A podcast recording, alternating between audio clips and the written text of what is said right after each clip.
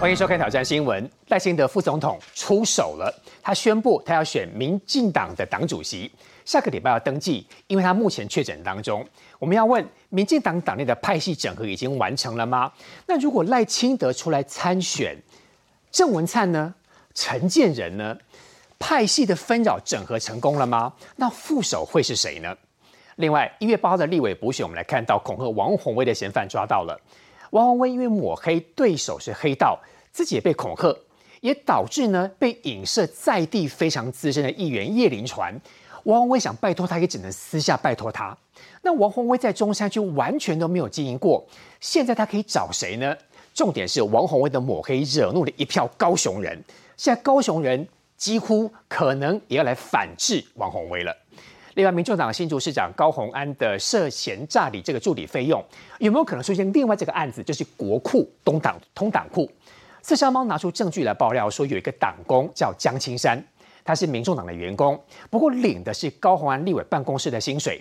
他做的是柯文哲的随行助理、随行摄影，不过领的是高鸿安办公室的薪水，有五个多月，拿了国库二十二多万，这个钱是不是减掉，也必须出来检查。另外，俄罗斯境内有三座空军基地被乌克兰军队给攻击，这个对普京来讲是完全没有面子。包括之前莫斯科号被击沉，克里米亚大桥被炸断，对于普京来说是一个非常大的羞辱。普京说了，核战的风险正在上升，全世界在看有没有可能普京真的失心疯，动用核子武器。今天多位来宾，首先跟各位介绍的是国际型专家，欢迎张国成张教授。晚上好，大家好。欢迎史志杰委员，文员好，大家好；欢迎陈廷芬委员，大家好；欢迎温朗东，大家好；欢迎东豪哥，大家好。首先来看这个是最新副总统赖清德的脸书，他在今天大概中午左右吧，抛出这样的一个脸书，他说：“我跟大家一样深爱台湾这块土地，因此经过向党内民主先进。”同志进一步的征询，并获得支持之后，稍早已向总统报告，我已经决定参选民主进步党此次的党主席补选，下个礼拜择期前往登记。谢谢。在这个脸书要发表之前，大概五分钟左右，国生老师似乎也在跟很多民进党大佬讨论这个案子。其实赖清德这样说，有关于跟大家进一步征询，对于政治人物来讲。进一步征询，代表大家意见其实都还不一样，应该还有很多人要赖清德三思再三思，对吧？诶，说有大佬跟我讨论这，我不敢当啊。不过我知道大佬们还在讨论啊，而且跟赖富在讨论不是一天两天的事情。那赖富呢，其实大家看到哦，他的这个用词哈也是非常的含蓄而且小心，但是呢也有一些端倪啊，比如说有鼓励也有保留哈，代表呢其实也不是。能够跟他说得上话的人都是支持的。这个保留不代表鼓励，这个保留代表反对。诶，通常比较委婉的说法就是这样啦。如果都没有啊相反的意见，就是大家都很赞成嘛，对不对？就就鼓励就好了哈。那我认为赖夫他本来就是一个比较啊这个四海，而且愿意听人家话的人所以在他旁边的人呢啊，特别是一些重要的大佬们都可以畅所欲言了，所以当然会有各种支持，或者是相对来讲也是基于爱护他，所以比较保留的意见啊。所以呢，他后来上面又讲了哈，进一步征询啊，意思就是这个讨论更加的深入啊，而且呢得到支持哈。那我认为这个赖副参选这个党主席啊，第一个当然还是啊要问这个蔡总统的意思。那蔡总统呢？这个在他正式啊，这个向蔡总统报告之前，我个人的了解是，蔡总统并没有反对。好，如果蔡总统一开始就不是代探者的话，好，那当然这个赖富就连问都不用问了。所以外传说小英一直不愿意放权，这是错误的。我认为这个不太可能啊，因为大家都是在政坛都待很久的人哦。如果这个蔡总统不赞成赖富去参选党主席的话，一定会设法让他知道。那这么多人所谓的党内大佬也对他有保留这件事情，他们到底担心跟反对什么？我认为他们的考量哈，这我完全我个人看法哈，是我个人看法。好，意思就是说呢，第一，党主席跟阁魁哈啊，这个将来的这个可能的是否会有所改变哈？这联动的。好，他们说你第一个要考虑这个问题。那第二个呢，就是啊，现在出任党主席哈，接下来面对是明年的立委的提名。还有，甚至是这个不分区的立委的决定的问题，那这些呢决定的好，好，这个当然就会让他声望更高。但是呢，如果决定的不太好，或者是有所争议，好，那个在大选之前哦，就会优先啊面对炮火，好，所以换句话说，你现在当这个副总统地位已经够了，好，你以前担任行政院长地位也够了，啊，这些政绩也都在，但是呢，你现在新增一个党主席的这个职位哈，又是在现在这个局面下哈，恐怕呢你要面对的这种挑战哦，跟可能的风险啊，好，也是以往所。不见得有办法。赖清德的风险跟挑战是什么？党内派系吗？我认为第一个党内派系可能还好啊，就是大家大概都会支持他。但是呢，你不分区立委的这个决定哈，名单啊，前后顺序啊，这些老实说哈，呃，就算当年蔡总统在决定的时候，也不是每个人都满意啊。哦，对不对？蔡总统那时候是总统，对不对？这这个在决定呀，也有人有意见的。所以派系表面上似乎都说支持，不过各有各自的想法。我我想政治一定是这样，尤其是哈支持你赖富当党主席这个 OK，可是对你赖富的每件决定也不一定大家都要支持啊。好，政治常这样啊，我支持你参选啊，支持你上位，但是不代表对你每一个决定大家都完全不会有意见。这很难说嘛，尤其是那些决定之后做出来的时候，说不定时空环境又改变啦。好像比如说，啊，这次的这个九合一选举，然后一开始讲征召，哦，大家也觉得好像还不错，对不对？后来现在这个一二六过了之后，大家很多人觉得说啊，那个当时候征召好像就不是那么正确嘛。所以我的意思就是说，哈，支持你这个人上位，啊，这个因为你有那个那个德望，你有那个资历，但是呢，对你之后所做的决定，特别是。好，还会有时空环境的变化哈，诶，这个就未必能保证说百分之百好，每件事情每个人都没有不同的声音。好，这其实任何人做好，不管哪一个政党，好也都是一样的。所以我知道的是说，有一些这个爱护赖富的人，就是说，诶，像这些问题哈，其实你哦担任副总统角色，好，这个在主席决定好这个不分区人选的时候呢，你无论如何一定你有讲话的声音嘛。这个你一定有那个啊影响的这个力量嘛？这你什么身份对不对？什么地位？好，到了你自己亲自要出来承担这些承担一些这个成败的时候哈，哎，这个压力其实反而就是你要接受了。对啊，而且呢，还有接下来就是啊，你担任民进党党主席之后哈，对于民进党的这种压力哈，这种指责你也要承受。因为这次选战，很多人说为什么会输啊？各式各样的原因，最重要的一个就是很多人说下架民进党。好，那换句话说，你要下架民进党的话，你现在身为民进党主席，好，你这个就必须要，哦，有所承担嘛。但是呢，你又不是最高的政治领导人嘛，你又不是行政院长，又不是总统。换句话说，你当民进党主席，你唯一能够承诺改革的只有民进党的党务而已啊，嗯，并不是具体的政策。具体政策你也不能，哦，这个以副总统身份，以赖副这种保这种非常的谨慎，而且这个知道分寸的个性，你也不能够代替总统去。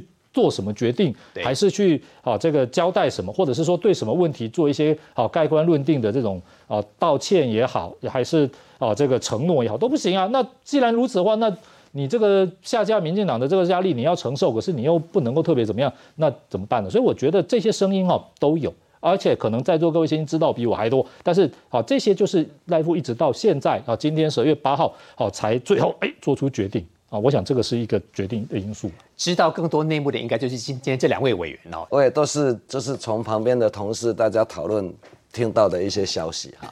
不过就是说，我们先想到第一点，就是刚国成兄提到就是，小英到底是不是愿意放权？事实上，我觉得我们应该要替小英总统澄清一下。小英总统他选总统的时候，曾经有两大政敌啊，党内啦。曾经的两大政敌，第一个政敌一定就说是他嘛。第一个跟他的是苏贞昌嘛，第二个是赖清德。苏贞昌现在跟他应该蛮合作的，没所以我就说他身边以前他以党内的两个最大的政敌是这两位，但是他现在两个最重要的位置也是这两位，是表示小英总统他的胸襟气度是够的。你们现在针对不同意见，大部分是因为什么？其实比如说，包括支持赖清德的。子弟兵，包括不一样派系的啊，我们民进党的委员都有人说他不是很支持啊，不是很赞成啊，啊，那他们说的理由我去归纳一下哈，其实他主要都是说，他也是觉得说啊，以前好像没有这个惯例啦，啊，那会不会说现在未来他很有可能是我们的总统候选人嘛？那他自己在当兼党主席会不会？让蔡总统提前跛脚啦？那会不会他权力一把抓啦？嗯，就有这些担心嘛。那我觉得这些东西我们倒不用去太担心了哈。啊，所以就说那副会跟总统报告他要这做这个决定。好，所以我们就可以看到说，其实这个部分有这样子担心的不一样的声音的同仁，我们也都应该要尊重他们。好，那不过就是说，最后他愿意就是在民进党这最低潮的时候出来承担。嗯，好，他以他刚刚也国成兄提到，以他的高度跟以他以前的名声，他不需要说要去抢这个位置的，而是在民进党现在真的是低潮，啊，那我们真的需要检讨改进再出发的时候。他愿意出来承担，我觉得这个我也非常的赞成、跟跟鼓励、跟支持了。也希望说将来可以赶快把民进党这个低迷的气氛，包括我们要检讨的兵役啦、经济啦、防疫，我们重新再去做一个检讨，后续我们再出发，能够重获人民对我们的信任。刚私底下广告的时候呢，这个徐杰伟有拿一个赖的群组给我看啊，所以很多委员都按赞赞赞赞赞哦，那应该是比较偏同派系吧哈。秦飞委员因不不同属于不同派系，那您也很赞成赖清德这么做吗？呃，我想在当时候有传出赖清德呃副总统啊说有可能啊有这样的意愿的时候，而且周边有些人在鼓励，那当然就像他脸书所写的，当然也有些是保留的。但是那时候，呃，大家知道台南是一个很特别的地方嘛，好，所以呃，大家就有问我或是郭锡良副呃郭锡良议长当时候的意见。其实我们第一时间都说，呃，我们绝对支持，因为其实呃大家都清楚，在现阶段说真的，要有能量整合的人其实不多，除了呃蔡英文总统以外，当然最大能量应该大家会认为是赖副总统。可是，当你要去承担这个呃责任的时候，这是责任，也是压力。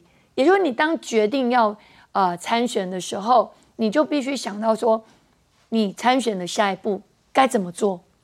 因为应该呃赖富他宣布要参选，应该就没有人会去登记了啦。真的吗？应该啦，我觉得做法是如此，所以郑文灿已经没机会了。呃，我觉得其实赖富的表态应该也代表说。呃，应该有某个默契啊，所以陈建仁也不会登记了。我想这些都不会哈。所以林佳龙可能也……其实大家都一直传说佳龙佳龙，说真的，呃，我们中国郑国会从来没讨论过。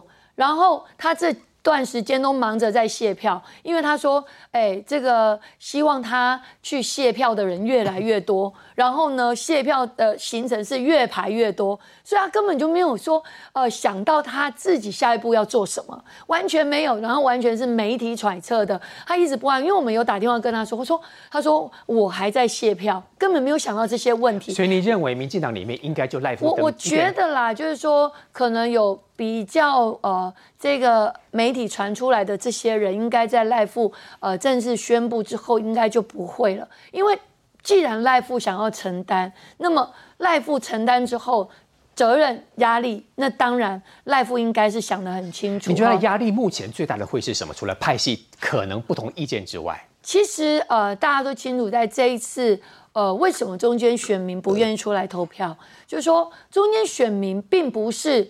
呃，离开民进党并不是，所以还有机会是不想出来投，对，是没有出来投票。那没有出来投票，就是说我们要怎么让他能够回到我们的怀抱，就是要把人找回来嘛。对，所以不会很大，就是把人找回来。那怎么把人找回来？就是说，今天大家都很清楚，如果赖富呃担任这个角色，大概就是一路战战到二零二四了。好，不会有任何换手或停顿的状况，所以我们要一步站站到二零二四，然后协助呃这个赖清德副总统能够呃继续赢得台湾的胜利，然后民进党继继续执政嘛，大家的目标一定是这个样子。那但是你现在就要先变成说时间很长，那你可以先做整合的工作，也就是说怎么把各派系每一个人。也就是像蔡文总统所说的，中生代要一起来承担，所以他是不是可以大家扣进来？那不只是派系，还有各地方的问题。是各地方的问题，是不是要把大家扣进来，把大家找回来，还是要一个一个把他赶走？我觉得这也都是课题然后，所以我们还是认为说，呃，赖富愿意承担，对民进党来讲是一个好的契机，但是对于赖夫来讲，绝对是一个责任跟压力。那我相信我们都愿意陪他一起走，也就是说，怎么把各地方的问题整合好、处理好，把人一起找回来，把所有的呃问题解决，蹲低。我相信，如果我们可以一起蹲低。如果我们一起把人拉拉回来，我相信二零二四我们绝绝对有机会，而且有信心，我们会跳得更高。委员，我更好奇的地方是因为您算是不同派系，那您觉得派系之间除了所谓立委提名或者是不分区委员的提名之外，还有什么问题？我我觉得就是呃，所谓的大家是不是要呃做共治还是独治？哦，这个很清楚嘛，就是说。呃，像小英总统为什么说中生代可以共同承担？那当然，你党主席，你把大家，然后包括未来的行政院，也就是内阁的问题，最近媒体几乎就是呃每天一报，把我们问的我们都不知道说现在到底跑到哪一个版本了哈。每每次问的版本都不一样，而且是每天一问，然后呃版本都不一样，表示现在所有台湾人民很关心的是我们内阁。谁来阻隔，或是谁未来哦要扮演什么样的角色？第二就是党主席是谁？大概这一段时间，呃，不离这几个议题嘛，所以大家都希望说，是不是能够啊把这些问题抠起来解决起来，然后再加上地方的问题。我相信，如果呃赖富愿意，这些对他来讲都不是问题，他愿意来接受。我相信他都能够解决。老东兄，听两位委员这样说法，就是其实民进党里面的问题还真的蛮多的。派系这个问题应该是最难的，另外还有地方的问题，第三个就是这次败选选的没有很好的问题，好解决吗？呃，我觉得当然最难解决是怎么样把过去哦曾经投给民进党的青年人跟摇摆选民呢，把它拿回来，让重新获得这些基层民众的一个支持是至关重要。呃，所以我认为是说呢，呃，赖清德他去选这次的这个党主席，意义是在于说，其实哦他都不出来选了，然后等到总统初选后再出来，几率也是很高嘛。那他为什么要选择做这件事？因为你现在出来等于就是要承担炮火，承担责任。他选的是我主动哦。不是别人在旁边去鼓动他、拱他出来哦，这方式不一样。对，因为他也看到说，因为这次的大败是一个全面性的。对于民进党非常多的一些呃中生代的一些精英们呢，都受到波及。因为如果我这现在不赶快重整旗鼓出来选的话，会变成说好，那你就算到总统时候出来，已经晚了好几个月，那个时候重整战力就速度会变得很慢，所以就有可能是说最后总统他还是比较有优势，可以代表民进党参选，但在最后的大选当中，可能面对侯友谊这样这样的一个强力竞争对手的话呢，有可能就是没办法获胜。那因此的话，从现在开始去承担责任，当然做的不好会被骂，甚至可能说因此声望会受伤，羽毛会降低，这都是会发生的这个事情。但我也觉得是说，以整个本土阵营的传统来讲，都是敢战的人，大家都会给他非常多的一个支持啊。你不要说啊，躲到后面，等到大家都打完了之后再出来收割，那当然就看不下去嘛。所以我认为这些出来这件事情，对于重整内部大体来讲的话呢，是乐观。那但是说过去的一些战友现在走得比较远了，你刚刚说的这个派系问题，这一定是最优先要去做整合的。那这样我相信说这部分能够整合之后，下一步再怎么样子去重新获得呃过去的这些支持者啊，还有一些中间选民、摇摆选民的这些认同，这个整个形势来讲的话，算是非常的乐观。而且他为什么要今天先宣布？因为他还在确诊嘛，啊，其实身体状况当然多少会受到影响，是说也是不希望说大家再去揣测这件事。他希望社会能够更稳定，因为大家都希望他出来，他早点先宣布。主要是党内啊，不然说大家都在一直倒数啊，所以下礼拜一就要登记了。那到底他会不会出来选？那有些可能觉得说跟呃这个赖富没有那么熟的一些派系，他觉得哎，我是不是要派人来运作？那如果所以就运作完准备要派人了，那最后一个跟赖清德来出来说啊，我出关了，我要出来选，那当然。大家要觉得是说你为什么不早讲？真的是定于一尊吗？别人有可能不会有另外的人出来登记吗？我认为登记的几率蛮低，当然也有可能是有一些是选好玩的，就是选知名度的，他这可能有他的理念要出来。选这是有，但是我觉得有胜选的这个机会的党主席应该是没有，所以目前来讲，这重整的速度很快。这接下来就看说我们几场这个补选哦，会不会说因为这样子的一个整合，会有一个比较好的一个战果。所以我觉得我们度过最糟的一个时期，下一个时期就去讨论是说，那内阁如果会有一些改革的话，要怎么样去改了。简教的黄哥，是不是在整个观察政治的过程当中，郑文灿市长是因为台大论文的事情，还有桃园选举选的不好的事情，所以导致他本来呼声蛮高的，本来一直都认为说赖清德会对上郑文灿，这两个谁出来选？现在大家很期待说，那干脆一正一负出来选，打倒国民党。呃，你你讲的是的正副总统搭档是不是？这个可能言之过早，这个可能言之过早哈。我们我们那么讲，从十一月二十六号民进党败选，这个是败得很惨的一次选举。呃，民进党必须要面对很多事情。那蔡英文总统因为在第一时间当天晚上就请辞了党主席，啊，陈其迈代理这个这个代理是要是要主要其实是要选出新的党主席，所以你不管怎么样，党权的部分是会陷入到一个权力真空的状况。可是你如果从比较纵观的来讲哈，我我我。更大的一个命题，你如果从当事人的角度去看，比如说，我们你第一个从蔡英文总统的角度去看，在败选的那天晚上，蔡英文总统会怎么去想？会怎么去想？呃，不管怎么样，你就是没有拿到民意，你的年轻族群，你的中间选民就是不不选择你。啊，讲好听一点叫做没出来投啊，没有离开，他就是他就是让你输了哈，他就让你输。他其实第一件事你要想民意改变。所以民进党必须要很现实的面对民意改变嗯，民意改变这件事情跟什么事情联动有关？如果我是蔡英文总统，你会你会知道，从李登辉、陈水扁到马英九，三个总统都连任成功，三个总统都交棒失败，还没有人打破。是蔡英文连任成功了，那蔡英文总统在一年多以后的交棒能成功吗？这像是一个魔咒一样。呃，不一定了，我们不用说它是魔咒。他就告诉你，民意的改变很快。你如果抓不准民意，选前所有的一切表示判断错误，有的是自己犯罪，有的是判断错误，有的是对手打击成功，比如说下架民进党这件事情。但是政治就那么现实，他没有让你多多少时间去想。党权交出来是第一步，党权交出来之后，自然就会有人要竞选。好，那你从蔡英文总统的角度来看这件事情呢？你会想什么？对他来讲，因为已经没有没有选举的问题了，剩下最后一件事情，就是不要变成马英九。什么叫不要变成马英九？马英九在交棒失败之后，在二零一六年的国民党叫畏战，不敢打了，因为因为被二零一四年打垮了，气势大败。对他连他连面对的勇气都没有了，所以才有朱朱姐，才有在换柱嘛，哈，那那一幕才没多久而已。那蔡英蔡英文总统一定一定是一定看得到这一些，所以他必须要调整。他必须要调整，跛不跛脚其实已经不是不是单方面的主观意志的问题，是现实会逼着你要面对问题。对，好，好，这是蔡英文总统。好，那赖清德赖清德副总统当然一直是民进党内呃总统呼呼声最高的人，他有没有潜在对手？有，但是他是不是一定会挑战他还不一定。为什么？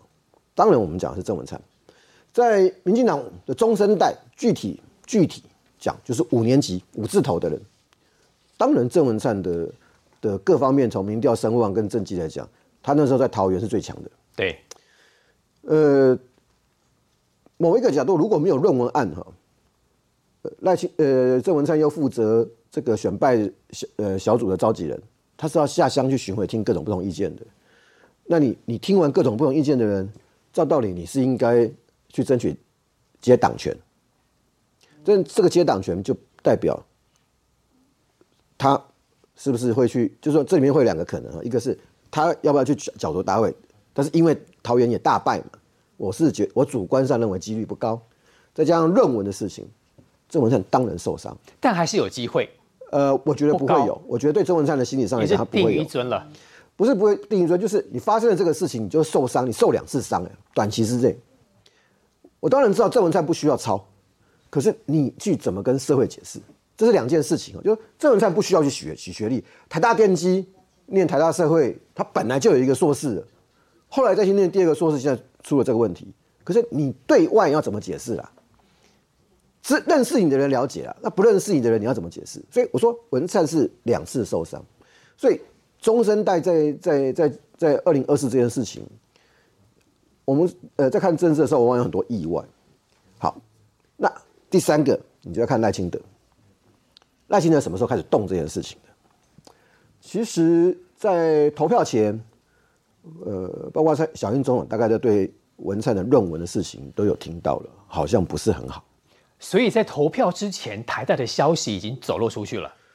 呃，很多人都知道，包括蓝军的也有人知道。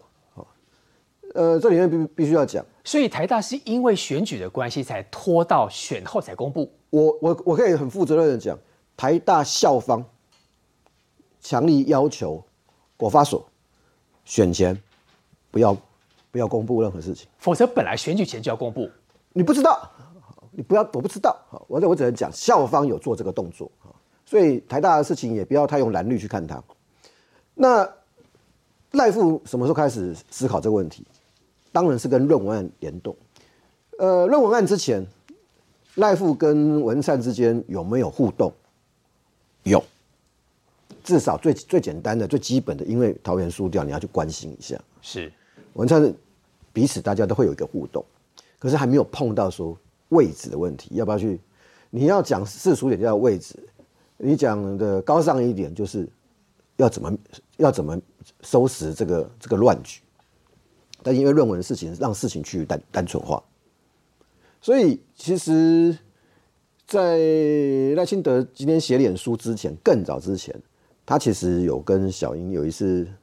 我不确定是呃是开一起开会还是干嘛的时候，其实有私底下有跟小英讲说，呃，他有在思考党主席这个事情，他主动表达意愿了。对，但是时间点很重要，在论文之后，因为论文案的关系，他主动表达了。好，好，那你说你从赖的角度来讲，这个时候他要不要去碰党党权的问题？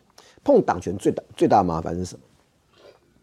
不分区立委，这个是政治现实。那么讲，在二零二零那次，二零一九年呢，国民党的不分区立委公布的时候，大家骂的要死。那个很实际，因为国民党的名单被骂，所以马上影响到小英的不分区立委的排名排序，嗯，就排序，有的人就进去了，嗯，本来有的人是在安全名单以外，就忽然间往前拉了，是特别突出什么学者啊、公益啊这些社会形象的东西。就你看到国民党犯错嘛，我当然知道我要做什么事情嘛。那民党有没有派系推人？当然有啊，这个就要往后压。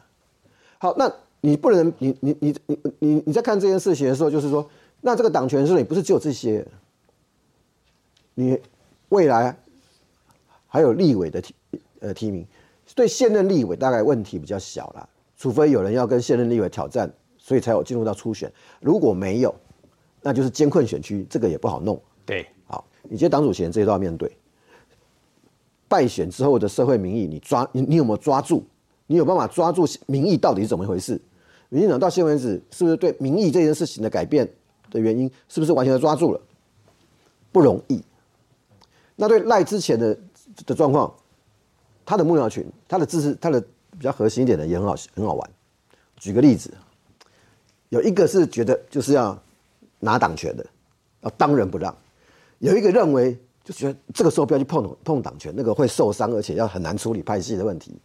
而有的人呢，没有意见。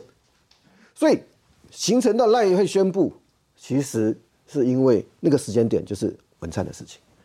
我他会在脸书上写，我相信一件事情，以他这几年的改变，要宣布之前，小英、文灿这些大概都先。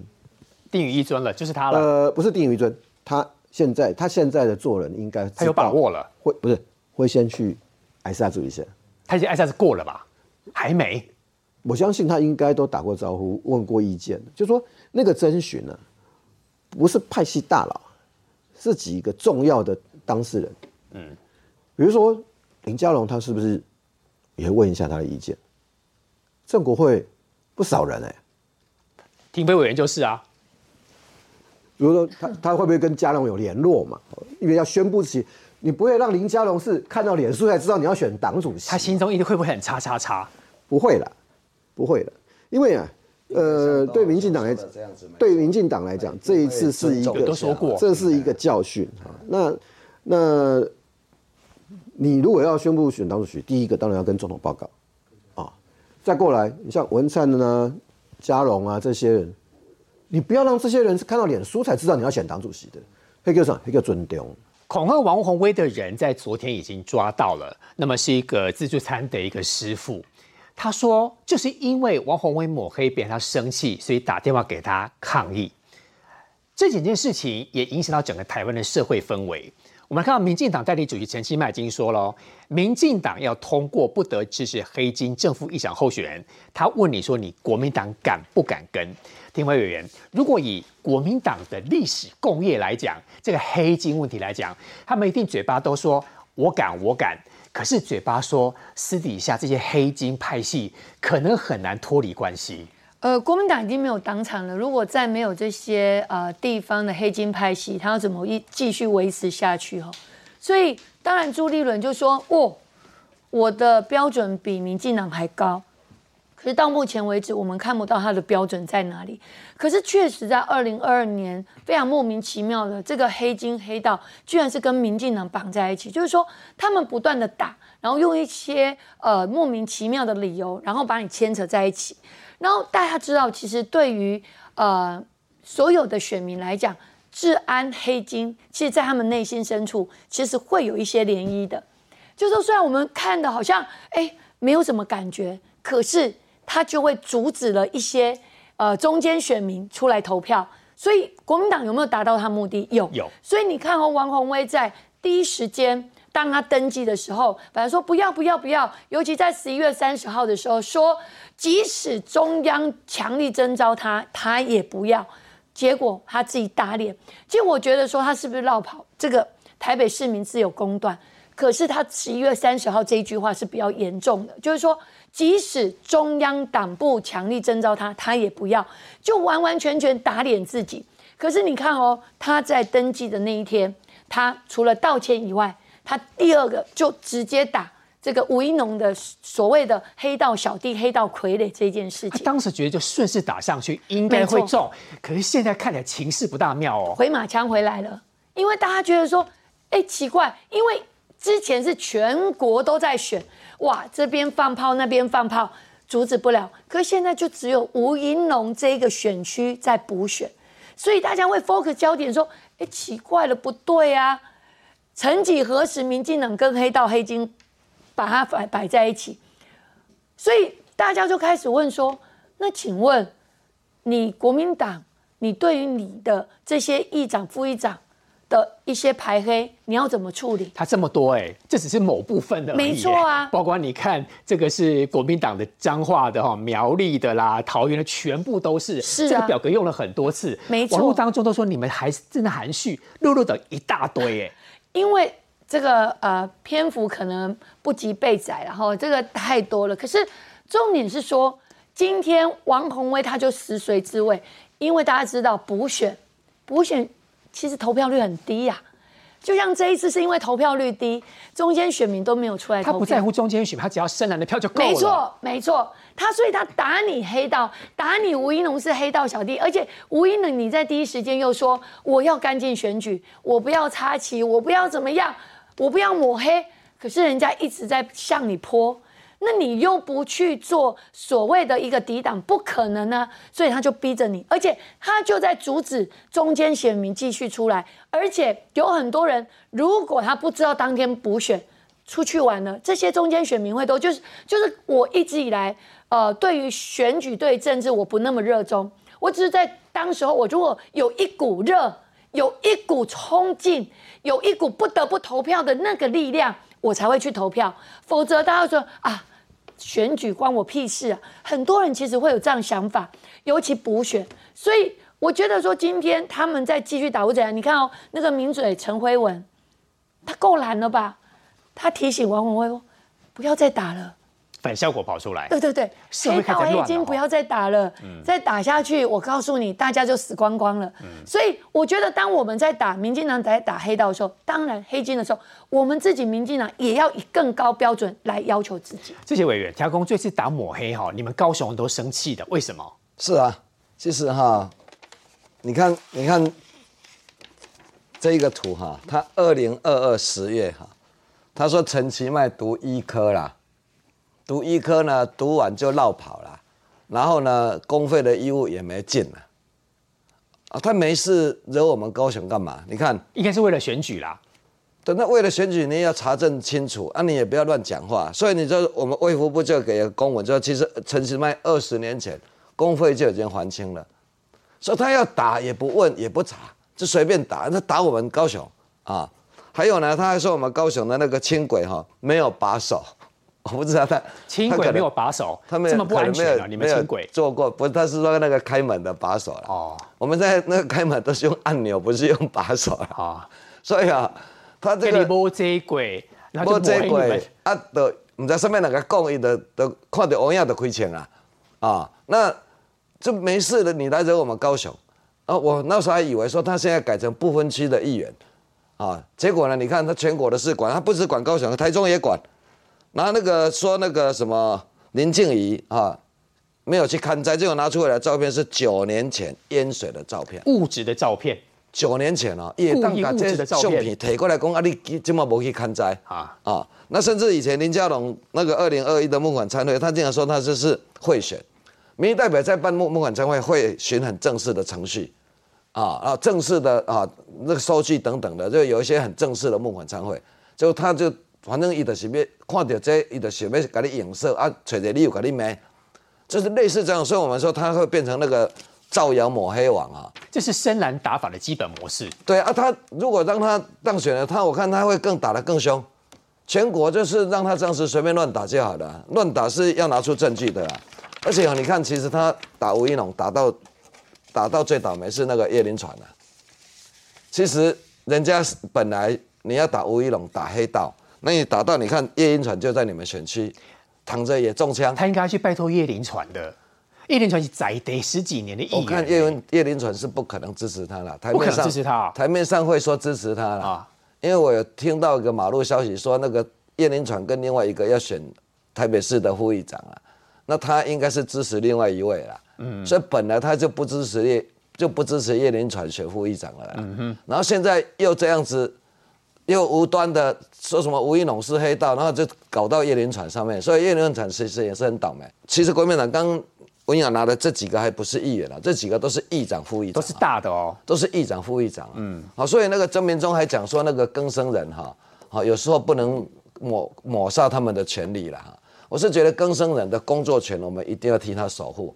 但是像这样子的议长、副议长这么重要位置、这么大权力的，如果让这么多的更生人啊，甚至还有他，比如说他在当副议长、副议长之后，他可能还会经营黑道相关的事业，这样子就真的不恰当。所以奇迈市长讲的没有错，看国民党敢不敢跟呐、哈。国民党敢不敢跟我们一样？我们选办法修法这个排黑条款，希望全民检视。卖讲听朱立伦安那讲，卖听王宏威安那讲，你该看国民党安那处理这个排黑条款。我们希望全民给国民党压力，我们一起来把这个排黑条款在立法院把它修法成功。简交董好兄，王宏威这是因为打抹黑的关系，扫有叶林传。那刚刚委员也说，叶林传应该是没改到沙岗啊。可是王宏威中山有四十几个里完全都没有经营过、哦。他说他要去拜访王这个王世坚啊，问题是王世坚是那一区第一高票的议员没有错，一起民进党哎啊。他是吃我们的豆腐。所以王世坚跟他讲说啊，你不可以做黑了，你可以做讲师。他一直说来当讲万安的老师。王宏威也很呛哦，我不要当讲师，他要当国师呢，因为这李卫呢。呃，你在看王辉王辉的这个选举哈，其实其实基本上本来是应该是在谈那个绕跑的问题哈，因为还没就职，还没宣誓就职就要出来选立委绕跑是最伤的啊。但是呢，因为、去扯这个、这个民进党黑道的问题呢，叫成功的移转焦点。那选民到底会怎么样？我真的不晓得哈，因为这个这个真的是蛮基本盘的一个选举，正常状况投票率三成就不错了。正常状况，也就是它有可能低于三成，低于三成的时候，就会这个也就是为什么国民党会提王宏威，我只要把最能够动员我的支持者出来的人，我应该会过关。啊，这也就是民进党、呃、跟吴一农呃不好选的地方，因为呃王宏威来讲，对于仇恨动员这件事情蛮厉害的，就我自己在看这场选举了哈。呃，因为只有五个礼拜，所以他他呃，你这个时候当然不能犯错哦，犯错的会倒大霉。还有一个就是仇恨动员到底有没有用？黑道这件事情，呃，总总偷偷包括起来，王宏威就是要把延续那个讨厌民进党，盖掉讨厌王宏威。只要讨厌民进党超过，呃，超过讨厌王宏威的话，对王宏威来讲，他就会有胜算，所以他必须要不断的刺激选民。可是因为他讲黑道这件事情，后来被被电话恐吓嘛，好还好台北市警察局抓到人了。我我自己在看啊，我不知道到底最后结果会如何，但是你一直搞仇恨动员，有一天哦，我不晓得是谁啊，他不一定是王宏威。就如果你迷信仇恨动员这件事情，到最后有一天那个假的恐吓电话，你不小心会踩到一次真的，是是是真的，就擦枪走火，又出现子弹的事件，呃，都有可能。你要知道，仇恨动员，因为它它当然有能量，所以你才会去用它，嗯，而且用了有效，你会继续用。可用到最后会被会被反扑。好，如果你候选人本身被反扑，那你还是你个人啊，个人造业，个人担。可是他对这个社会的撕裂会很可怕，会很可怕。如因为刚刚讲到子弹，你像连胜文当年的那一颗子弹，到到今天为止，还有人讲为什么命那么好，子弹打过去，你到今天连胜文先生的复原你看不出来，其实事实上没那么单纯，就是说他那个复原其实不是那么简单的啦。当然他要一点运气，可是那一颗子弹，那一颗子弹，二零一零年的时候。也，你这你看，二零一二年马英九连任成功的时候，跟那时候也是蔡英文，双方票数缩小，剩下到七十几万票。对，到了二零一四年的时候，就整个被大翻盘。所以啊，选举啊，为了要赢哈，当然会各各各各凭本事八仙过海。可是其实从这场选举这边，多少我们都要学到一点，你不能走极端。走到太极端，有一天你会看到那个反扑的。哦，所以王宏威的事情，我相信他的几率还不错，但是，呃，这样子搞重回动员，最后会会留下一些什么东西？我想我们都看得到。俄罗斯的空军基地被乌克兰攻击，重点是这个乌克兰的军力实在太厉害，他那个机场是在俄罗斯境内非常里面的地方。所以这一次，普京真的是抿住下料料，没有想到说在之前这个莫斯科要被击沉，克里米亚大桥被击败、被击断，这次又出现这个俄罗斯大败的情形，所以普京用呛瞎了，不惜动用核武。张老师，您觉得有没有可能他又在打嘴炮？因为很多次他就这样呛瞎，他真的敢吗？他如果这么做，全世界容不了他吧？目前看来，应该还没有打算真的要动核武了。嘴巴讲讲而已啊，嘴巴讲讲，但是他有没有这种准备？我觉得一定有。为什么？因为你这个乌克兰打到俄罗斯的机场，只有两种可能：一个是乌克兰自己打的，那乌克兰打了这么久，居然有办法独立打到俄罗斯的本土，打到俄罗斯的机场，那这个俄罗斯政府、俄罗斯军方。普丁大总统脸往哪里搁啊？他那个飞机的地点，机场地点离乌克兰将近七八百公里，是很远，好远呢，非常远。所以如果乌克兰有这个能力自己打到俄罗斯的内陆，那就不得了了。所以您质疑是普京自导自演。所以第二个可能就是，不是乌克兰独立打的，北约加进来打的。哇！那如果北约加进来打打俄罗斯的内陆，那老实说，这个接下来就等于是北约甚至美国跟俄罗斯开战啊，有可能哦。所以现在来讲，普京就变成两难。如果是啊这个乌克兰独立打的，那老实说，这个实在没面子啦。如果要比较没面子，就是其实美国北约打，那俄罗斯比较没那么没面子，因为美国北约够强。问题是美国北约打进俄罗斯，那这个俄罗斯。再不反应的话，那又会被看没有了。他有能力反应吗？所以，那美国跟北约如果真的加进来打的话，俄罗斯不动核武，用传统军力哦，现在连乌克兰都咬不掉了。你说还跟美国、北约打，这很难的。所以呢，其实不管怎么样，我们都知道，现在先进武器装备哈，好是这个战争决胜的关键。所以我们知道最近啊，好大家知道这个大选之后哈，美国马上哎给宣布说，把这种最新型的哈反辐射飞弹啊，反辐射飞弹。好，给台湾这种东西是什么？我简单跟各位啊观众报介绍，就是哦，我们的 F 十六啊装上了这个飞弹之后哈，中国沿海的所有的空军基地、飞弹基地哈，都暴露在我们的攻击之下。为什么？因为这是专打他们的雷达。嗯，他们的雷达被我们这打掉了之后，我们的飞机要打他们的基地，打他们的飞弹就容易。这个专打中国沿海的雷达站，对，如果他要避免不被我们这种飞弹打的话，他雷达站要关起来，以免被我们找到讯号摧毁。那雷达站关起来就得把眼睛闭起来，那其实还是会暴露在我们的攻击之下这个。很有用。这个是非常有用的。当然，我们也知道，刚才文耀兄也讲了，乌克兰打了俄罗斯的基地，俄罗斯马上飞弹发出来还击。所以呢，这一点美国呢也考虑到将来台海战争，中国如果用飞弹打台湾的话呢，好，最近呢我们知道了，美国呢军售又升级了哈，要卖给我们一百枚最新的爱国者三型飞弹。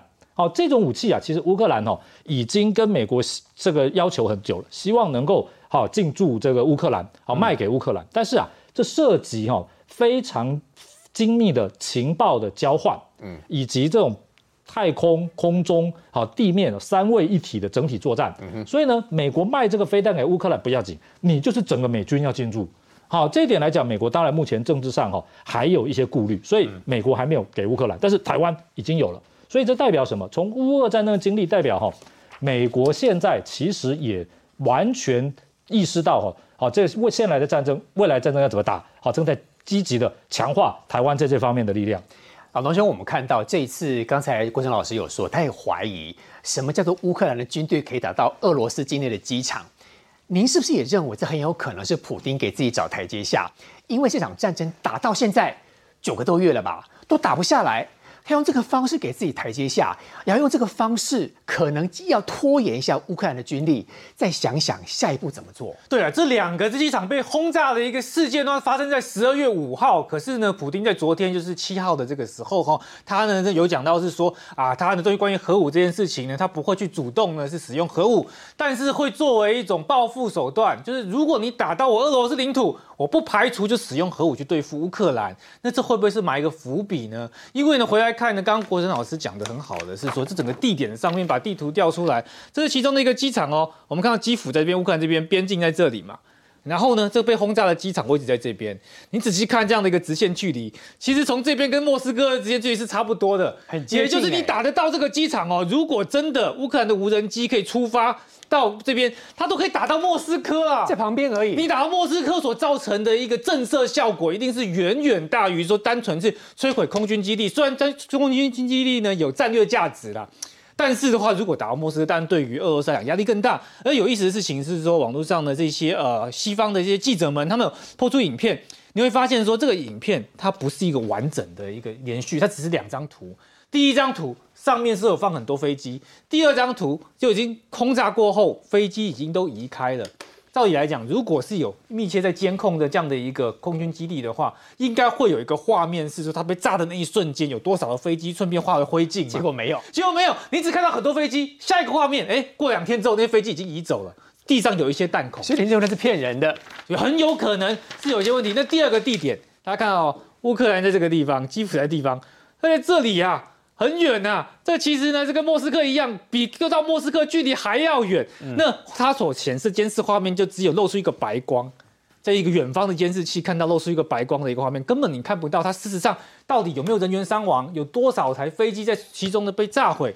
所以说，这是不是俄罗斯方面的一种认知作战跟自导自演？其实有待进一步的观察。有可能普丁先埋下这个伏笔，呃，说啊，都是乌克兰打我的、像当初他去侵占呢这克里米亚、侵占乌东的时候，都说是乌克兰先动手，他是要保护那边俄罗斯居民的安全，才逼不得已要特殊军事行动。